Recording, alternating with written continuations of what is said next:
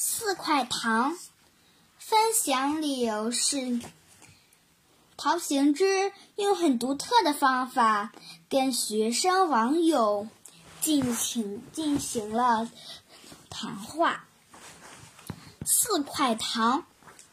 抗日战争时期，陶行知在四川创办了育才学校，并担任校长。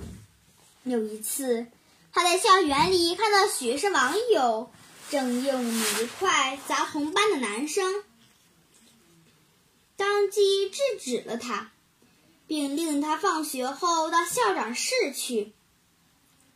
放学后，陶行知来到校长室，网友已经等在门口准备挨训了。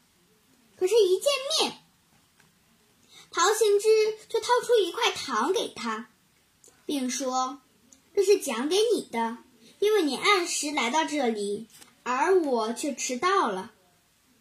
网友精明地接过糖，随后陶行知又掏出一块糖放在他手里，说：“这块糖也是奖给你的，因为当我不让你再打人的时，你就立即住手了。